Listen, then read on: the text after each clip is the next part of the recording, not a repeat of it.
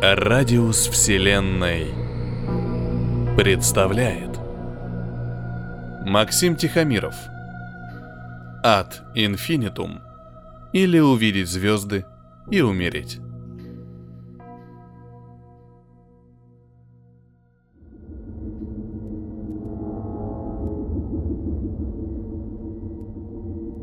Наблюдатели клетчи прибыли к вечеру. И как всегда не кстати. До приема партии груза с земли оставалось всего ничего, а тут, понимаешь, клетчи. Славик первым заметил выхлоп движков сороконожки. Хлопнул по плечу, ткнул пальцем туда, где с внешней, обращенной к звездам стороны кольца, продолговатая тень закрывала один небесный огонек за другим. Я врубил прожектор платформы и высветил тускло-блестящее хитином многочленное тело, которое скользило, причудливо извиваясь вдоль недостроенной секции. Сороконожку было ясно видно сквозь балки каркаса. Концы бесчисленных двигательных пилонов тускло светились красным. За ухом у меня ожил вросший височную кость коллибатор. Славик, выходит, не выдержал. Но-но. Я щипком за кадык оживил собственный горлофон и несколько раз глотнул, разминая отвыкшие мышцы. Глотать получалось с трудом. Насухо не особенно-то поглотаешь. «Почему они всегда подкрадываются?» – спросил Славик. Но ясно же ведь, что так просто к нам не подкрадешься. Инстинкт хищника. Пожал я плечами и тут же понял, что под броней Славику этого жеста не разглядеть. Но он понял и так. Славик всегда понимает меня с полуслова. Или даже вовсе без слов. «А смысл?» – спросил Славик, но без особого интереса в голосе. Когда работаешь в паре столько времени, сколько отработали мы с ним, в какой-то момент все темы оказываются поднятыми в разговорах – но это же вовсе не значит, что они исчерпаны или сделались неинтересными.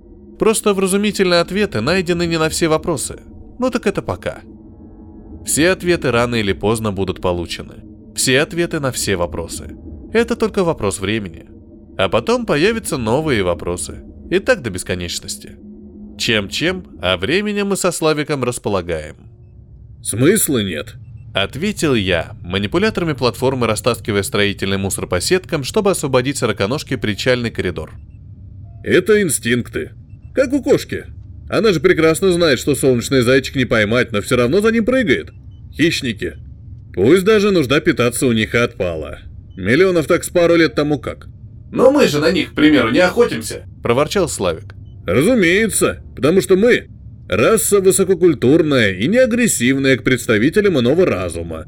Мы несем мир и добро, мы светоч и бла-бла-бла. Ты и сам все знаешь. Мы все-таки очень с ними разные.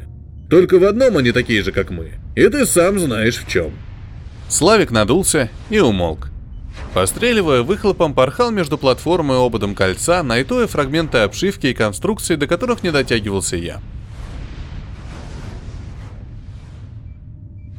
Когда место стало довольно, я зарядил сороконожки по фасеткам концентрированным лучом с частотой стробоскопа. Клетчи тут же перестали подкрадываться и, как ни в чем не бывало, нырнули к нам. Сороконожка погасила огни на пилонах и накрепко вцепилась крючковатыми ногами в палубу. Платформа была маленькая, обычный монтажный полигон, и поэтому сороконожка не поместилась вся на причальном козырьке, а обвилась своим длинным телом вокруг, блестящими сегментированными арками перечеркнув несколько раз черное небо. Словно кольца змеи, подумал я. Вот сейчас она сожмет их и... И что? Вот именно, ничего. Ничего не изменится, только темп строительства немного снизится, ровно до тех пор, пока меня не соберут, сошьют, склеют в медбоксе регионального городка. И тогда, возможно, в следующий раз я заряжу по играющим в кошки-мышки клетчам уже не просто лучом прожектора, из инцидента возникает прецедент, коих за историю строительства уже случалось немало. Каждый разобран. По каждому составлен акт, согласно которому наказаны виновные. И что? Они подкрадываются и пугают, мы держим лицо. Это же все от скуки. От скуки и больше ни от чего. Хоть какое-то разнообразие. Хотя бы иллюзия того, что в мире может произойти что-то кроме того, что запланировано, просчитано и обсуждено когда-то и кем-то. Неважно, сколько у них когда-то было рук, ног, глаз и голов. Скука – понятие межрасовое. Тем более вселенская скука.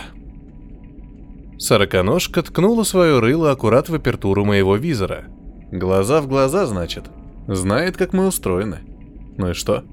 Я вот тоже знаю, что если виброкусачками, что тихо-мирно висят сейчас у меня на инструментальном поясе, ткнуть тебе слегка членистоногое вот сюда, под этот щиток, в это сочленение, то биться тебе в судорогах, брызгать гидравлической жидкостью минут так пять.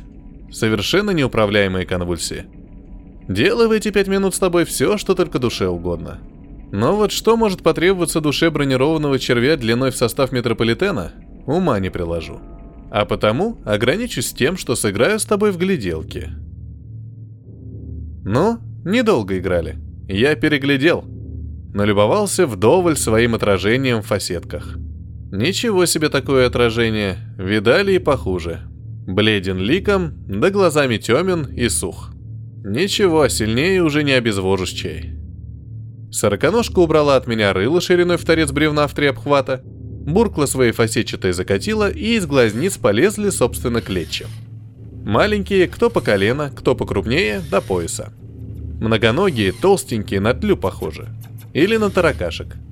Лица только злобненькие, все в грызущих кромсающих заусенцах. Кстати, кстати. Я присмотрелся. Нет, ну ведь так и есть.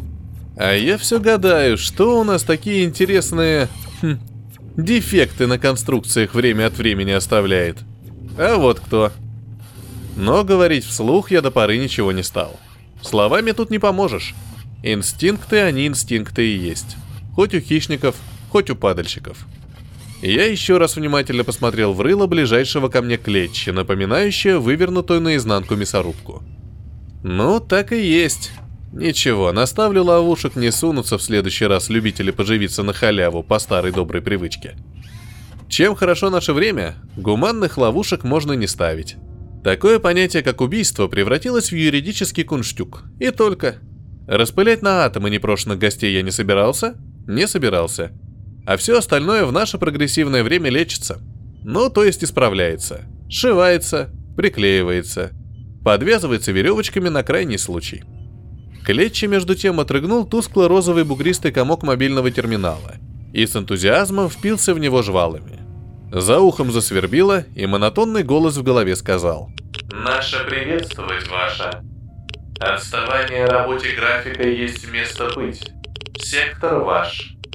Причина любопытна есть весьма нам». Клетчи без пиетета относились к грамматике. Программы-переводчики у них были самые что ни на есть примитивные – Впрочем, мы и сами хороши. Их язык учить даже и не пытались. То есть, даже если где-то кто-то в наше безразличное ко всему время и занимался вычислением слога смыслового рисунка из прищелкивающего щебетания клетча, то об этом, а уж тем паче о результатах столь недюжинного труда, нам здесь на орбите было неизвестно. Учитывая время, прошедшее с момента первого контакта с Клетчи и их соройниками, надежды на успех подобной расшифровки уже не оставалось. Впрочем, нужды в ней не было с самого начала. Клетчи ясно дали понять, кто они и что им от нас нужно, предоставив для реализации своих целей всю имеющуюся у них технологию. Не богатую технологию, да и не особо-то продвинутую, если честно. Но у нас и такой не было. Кто знает, возможно, спустя десяток-другой лет мы и сами додумались бы до всего этого, но нам не дали этого времени – четко обрисовав человечеству его дальнейшую перспективу и внушив ему абсолютную тщетность самостоятельного трепыхания в колыбели собственной культуры. Как всегда, все уже решили за нас. И, как всегда, ради нашего же блага. Лицемерами, однако, клетчи и же с ними не были. Сориентировав нас в нашей грядущей весьма незавидной судьбе, они тут же предложили вариант, который устраивал наилучшим образом обе договаривающиеся стороны – ну, то есть мы оказывались не в полном пролете и приобретали даже какие-то перспективы. Типа интеграция в сообщество галактических разумных. То, о чем мечтали те, кому было чем мечтать. Но вот форма и содержание оказались совершенно не теми, на которые мечтателям хотелось бы рассчитывать. Дело было в основном в том, что живым в космосе места не было. «Ждем поставки металла», — ответил я Клечи. «А того и простой. Наверстаем». Поставка ожидается время когда? Это вопрос стало быть такой. Отвечаю, краем глаза присматривая за таракашками, разбредшимися кто куда по всей наблюдаемой в поле зрения поверхности. Минус 10 минут. Груз на подлете. Кстати, рекомендую наблюдателям покинуть опасную зону и наблюдать откуда-нибудь из другого места. Разворачиваюсь и делаю знак Славику. Он все слышал, разумеется, да если бы и не слышал. Ну, да вы знаете. Мы с ним давно в связке. Очень давно. Он еще доброволец. Поднялся сюда еще до введения обязательной повинности. Грань поколений. Сознательный малый. Хотя, конечно, и ему, и мне приятнее думать, что он просто нашел здесь то, что всегда искал. Как и я сам. Я обшариваю взглядом выделенный для запуска сектор пространства и в какой-то момент вижу короткий взблеск в пустоте. Там, где среди звезд ничего не должно быть. Командую готовность Славику, а он уже оседлал скутер и грацует теперь на разнонаправленных столбах водяного пара, как на спортивном коне. Воды в пространстве полным-полно. И то верно, льдину зашвырнуть на орбиту ничуть не сложнее, чем любое другое... Тело. Куда ни плюнь, повсюду болтаются кометы или диориты. Так что с топливом проблем нет вообще никаких.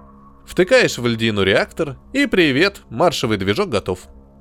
Сопло ориентации остается прицепить до заслонки, чтобы ракетой с помощью основной тяги управлять можно было. Все, ты на коне. А как реактор льдину растопит, пересаживайся на другую. Всего и делов. Льдин у нас было в достатке. Я прыгнул на свою и врубил испаритель на полную, одновременно разворачивая магнитную ловушку.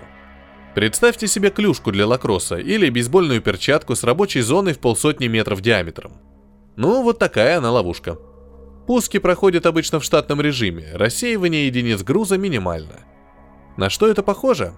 Представьте себе, что в вас стреляет очередью из очень крупнокалиберного пулемета, а вам надо аккуратно изловить все пули и ни одной не пропустить. А сами пули, несмотря на всю смертоносность, хрупкие и драгоценные, как минский фарфор. Представили? Право слово, лучше не представлять такого. Но мне моя работа нравится, и это ее часть в том числе, а где-то даже и в особенности. А потом счет пошел на мгновение. И мы со Славиком затанцевали на своих хрустальных кониках по приличного объема куба пространства, ловко выхватывая из ниоткуда транспортные монокассеты, которые электромагнитная пушка несколько минут назад зашвырнула на орбиту по прожженному в атмосфере лазерным лучом незримому туннелю, внутри которого был тот же вакуум, что и здесь, наверху. Кассеты стремительно гасили ускорение в тенетах магнитного поля, и мы сбрасывали их в эластичные авоськи, пристроенные к седлам наших ракеток. Кассет было две сотни, как раз столько, сколько нам и нужно было, чтобы выполнить суточный объем работ. Поток контейнеров иссяк так же внезапно, как и начался. Весь космос построен на контрастах. Черное-белое, есть, нет, жизнь, смерть. Или, или. Полутонов здесь нет. Улов мы оттащили к рабочему понтону, извлекли из сетей и вскрыли упаковку. В каждой из кассет, по сути в фольгированном легком пакете, было человеческое тело. Мертвое человеческое тело. Труп. Две сотни трупов. Мужчины и женщины, обнаженные, за исключением широких браслетов на запястьях и лодыжках, все примерно одного сложения и пропорций, без видимых признаков насилия. Совершенно безмятежным выражением очень похожих лиц – как если бы они спали очень спокойным сном, вечным сном. Такой же груз сегодня получила, или еще только получит, каждая из десятков тысяч бригад монтажников вроде нашей, что работают по всей длине окружности орбитального кольца. Фабрики смерти там, внизу, работали более чем исправно. Клетчи, особи 9-10, точнее сосчитать у меня не получалось из-за того, что они все время суетливо менялись местами, сгрудились на краю рабочей платформы и во все свои многочисленные глаза смотрели на мертвецов. Даром, что еще не облизывались гады. Впрочем, за что мне их ненавидеть? Они же пришли к нам с миром. Правда, условия этого мира оказались таковыми, что иная война была бы предпочтительнее. Я достал из кармана инструментального пояса инъектор и протиснулся в самую гущу мертвых тел. Четко, с легкостью приобретенной опытом бесчисленных повторений, выстрелил каждому из мертвецов в основание черепа.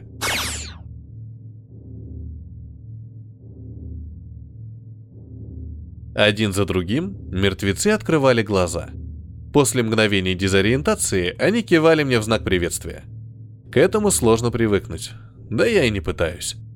Это как второе рождение – с той лишь разницей, что они так и остаются мертвецами. Такими же, как я сам. Нам не страшна космическая радиация, мы не устаем, нас не мучает голод Дышать и того нам не надо. Мы идеальные космонавты. Мы – мертвецы. Когда-то для того, чтобы стать космонавтом, необходимо было долго, годами тренироваться. Нужно было пройти строжайший отбор по здоровью, душевному и физическому. Космонавты были настоящей элитой каждой нации, которая запустила руку в черный пустой карман космоса. Их боготворили, им поклонялись. Их имена помнили наизусть еще много-много лет после того, как они возвращались с неба на Землю. Теперь, для того, чтобы стать космонавтом, достаточно просто умереть.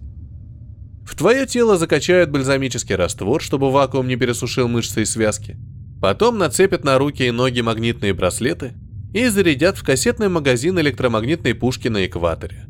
Стрельба идет круглосуточно, нескончаемой очередью, и миллионы мертвецов возносятся в горние выси, чтобы очутиться в магнитных ловушках на высоте в три земных диаметра. Там их будет технология чужаков, и те, чьи знания полезны на орбите, работают здесь, строя большое кольцо. Те же, чей мозг или тело мало пригодны для выполнения маломальски сложной работы, все равно принимают участие в великой стройке. Наши тела уникальны. Уникальные, но в то же время универсальны своим отсутствием жесткой специализации и многофункциональностью. Они лучший строительный материал во всей обозримой вселенной. Ну уж если говорить об астроинженерных мегасооружениях, то наверняка.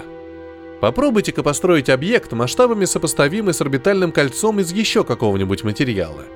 Подсчитайте рентабельность подъема этого материала на орбиту. Не нравится? Хорошо. Попробуйте приволочь нужное количество материала с Луны. Нет? О поясе астероидов тогда должно быть и речи не пойдет, да? Вот то-то. А теперь вообразите себе конструктор. Да, обычный детский конструктор со множеством совершенно одинаковых крошечных деталей. Детали можно гнуть так, как вам только заблагорассудится. Верно, они же ничего не чувствуют. Потому что они не живые. Да, мертвые. Но при этом все видят, слышат и всему подчиняются. При этом каждый миг вечности ощущают свою крайнюю полезность общему делу. Я же говорю, идеальный материал. Я работаю с ним уже не одно столетие. Мне повезло, я был одним из первых, и моей специализацией был монтаж космических сооружений. Я начал строить наши собственные орбитальные базы, а теперь строю кольцо. И это, скажу я вам, та еще работенка. Конца края не видно. Хорошо. Задержка нет быть продолжительно времени длинна. Раздалось за ухом. Таракашка висел у меня над головой на причальной стойке платформы. Раздраженным он не выглядел, ну разве что чуть более возбужденным, чем обычно у них бывает. Клетчи аккуратно ощупывали стяжки тех мертвецов, до которых могли дотянуться. Мертвые смотрели на них с недоумением. Инстинкт самосохранения у них редуцирован до предела, но все равно – от вида супернасекомых размером с приличную собаку им явно не по себе. Хаос начался сам собой. Внезапно. Уж во всяком случае без нашего в его создании участия. Дремавшая до той поры сороконожка внезапно полыхнула глазищами и разом запалила все огни на двигательных пилонах. Скользнула змея, ну чисто змея, вокруг понтона, разом оказавшись у меня за спиной. Я не успевал развернуться, отчаянно, так что клетче снесло с его насеста и влепило в борт кольца, стреляя движками ориентации. За моей спиной меж тем происходило нечто странное. Едва развернувшись, я получил изрядный шлепок по шлему, от которого визор осыпался крошевом сосулек из металла глаза. И пусть даже наши скафандры были только данью уважения традициям, ну, униформа и униформа, но я в тот миг испытывал совершенно непроизвольное рефлекторное желание задержать дыхание – Славик верхом на своей льдине шпарил струями кипятка, извивающейся в попытках уклониться сороконожку. А та сжимала в передних парах зазубренных ног человеческое тело. Женщину. Стройную. Немного не тех пропорций, что остальная партия груза. Женщина активно отбивалась. Сороконожка тащила ее к распахнутым глазам люкам. Клечи глазели, только жвалы не пораспахнули от напряжения. «Эй, эй!» – заорал я в горлофон. «Ну-ка, положи труп на место!» Ноль эффекта. «Эй ты!» Было совершенно непонятно, к кому обращаться в этой ситуации, я выбрал ближайшего из клечи. «Останови свою колымагу, иначе плохо будет!» Славик удачно попал сороконожке по рылу, та забилась словно в агонии. Но двум смертям не бывать. Я бросился на перехват и огрел тварь рабочим манипулятором. Сороконожка выронила женщину, и я подхватил ее прежде, чем она ударилась о понтон. Сороконожка ошеломленно трясла головным концом. Клетчи прыгали в ее чрево, а я только и мог что смотреть неотрывно в глаза спасенной. И мысль была только одна. Голубые. Как у нее. Не может быть. Женщина робко улыбнулась мне, и я аккуратно, чтобы не напугать еще больше, опустил ее в массу робко жмущихся к темной массе кольца тел. Они поглотили ее. В чем дело-то? Спросил я вслед Клетчи. Запах пахнет не так. Долетело до меня, и сороконожка рванула в открытый космос. Так вот и проявляются всякие странности. Но мне тут же стало не до всяких там странностей.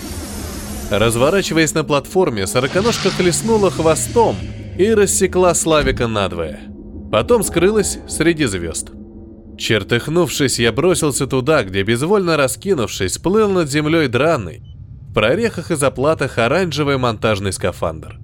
Шлем удалось выловить только после долгого тролления всего сектора ловушками. Из-за разбитого стекла мне улыбнулись голубые некогда глаза. «Привет, пап», — сказал Славик. «Я и не сомневался, что ты меня найдешь». Работаешь полно. — ответил я. Как я без тебя? Работы никогда не было мало. Даже в ту пору, когда я был еще жив. Я даже не очень четко помню, как я помер и почему. Увлекся работой и не заметил, как кончился воздух в баллонах? Ну не смешите меня. Не до такой же степени я трудоголик. Или до такой. Но да не об этом речь. С тех пор, как я был жив, любим, семейен и детен, прошло немало времени. Многое изменилось. Экваториальные катапульты работают день и ночь, поднимая тела на орбиту. День и ночь работают фабрики смерти, где тела усыпляют и соответствующим образом готовят к вознесению. Дни и ночи работают стимуляционные центры в субтропиках, где с использованием дарованных свыше методик за месяцы вместо лет подрастают до кондиционных пропорций маленькие человечки. Человечки же день и ночь выходят из рода заводов умеренных широт – куда их доставляют способные к частой многоплодной беременности челоматки из приполярных дворцов удовольствий, где генетически модифицированными трутнями куется звездное будущее человечества. Десятки тысяч тел ежедневно. Бригады монтажников, подобно нашей со Славиком, только-только успевают справляться. Темп все нарастает, рабочих рук не хватает. Поэтому приходится работать с материалом в поисках подходящих на роль монтажников кандидатур. Клетчи не против. Они просто наблюдают, высказывая, впрочем, порой свое неудовольствие в присущем им одним своеобразной саркастической манере. Тараканы, одно слово, плюнуть и растереть, да нельзя. Их можно понять. Для них подобные мегастройки не являются чем-то сверхъестественным и экстраординарным. Они привыкли к подобным масштабам за миллионы лет, проведенных в свите своих хозяев. Мы – иное дело – Вдумайтесь только. Лишь для того, чтобы замкнуть кольцо на геостационарной орбите, понадобилось 200 миллионов тел, связанных между собой в одну нитку. 200 миллионов. Хорошо, замкнули. Теперь надо возводить вокруг получившейся ниточки из человеческих тел стены и палубы, посадочные площадки и грузовые терминалы. Все то, что может пригодиться нашим новым хозяевам, которые вот-вот прибудут а к их прибытию все должно быть готово. Насчет вот-вот я, конечно, погорячился. Несколько столетий у нас еще явно в запасе. Флот Супримов Клетче ползет где-то между нами и Центавром. Ползет обстоятельно, неспешно, тщательно просеивая пространство в поисках крупиц ресурсов, потребных тысячи странствующих миров в их долгом пути. Наша система – желанный приз, призывный маяк в конце этапа их путешествия – Галакты не задержатся здесь надолго.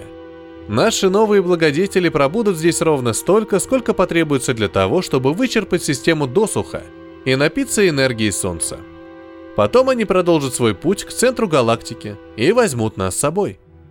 Кольцо сложено из миллиардов накрепко и навеки, вцепившихся друг другу в запястья и лодыжки тел – послужит насестом для мегаульев-супримов и интегрирует их в единую цепь, позволив сотням мудрых, как сама вселенная разумов, слиться воедино.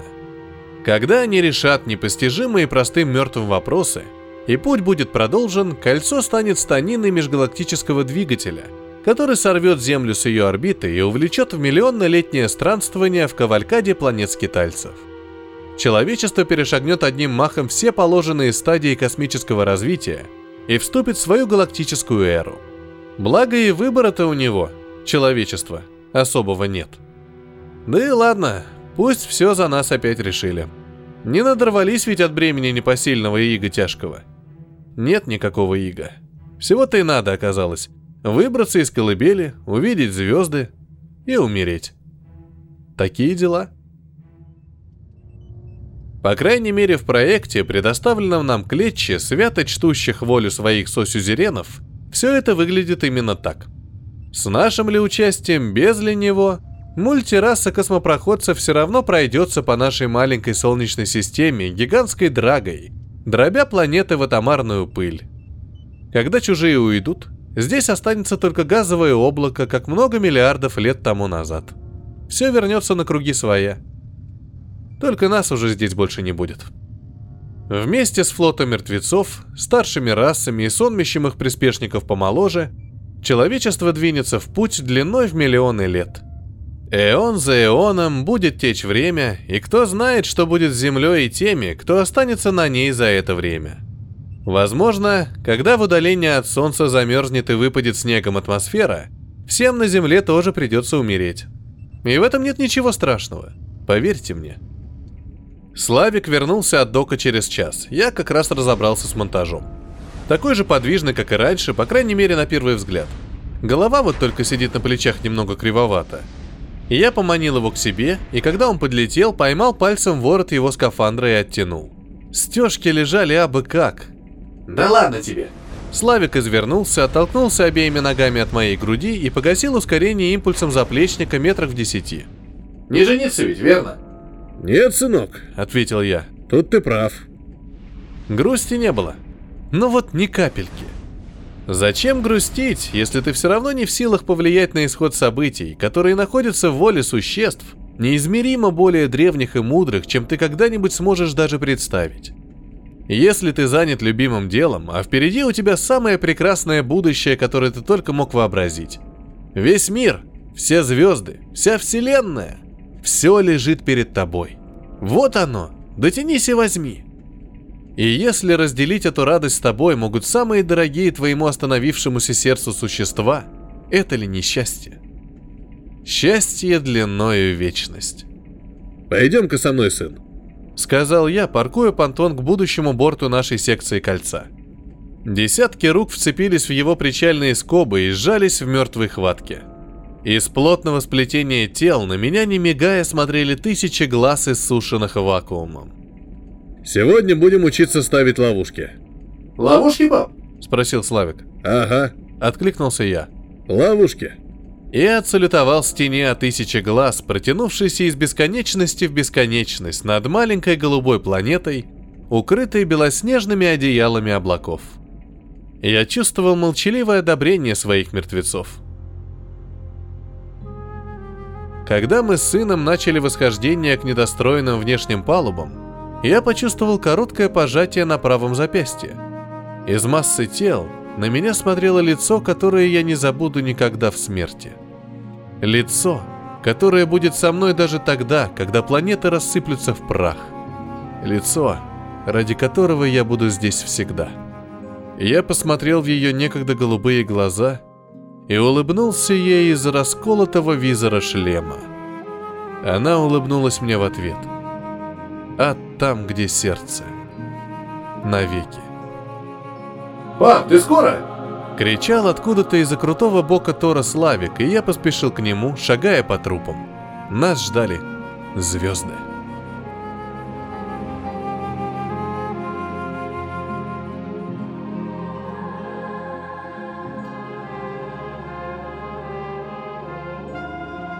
Это был рассказ Максима Тихомирова «Ад инфинитум» или «Увидеть звезды и умереть». Для вас читал Петроник.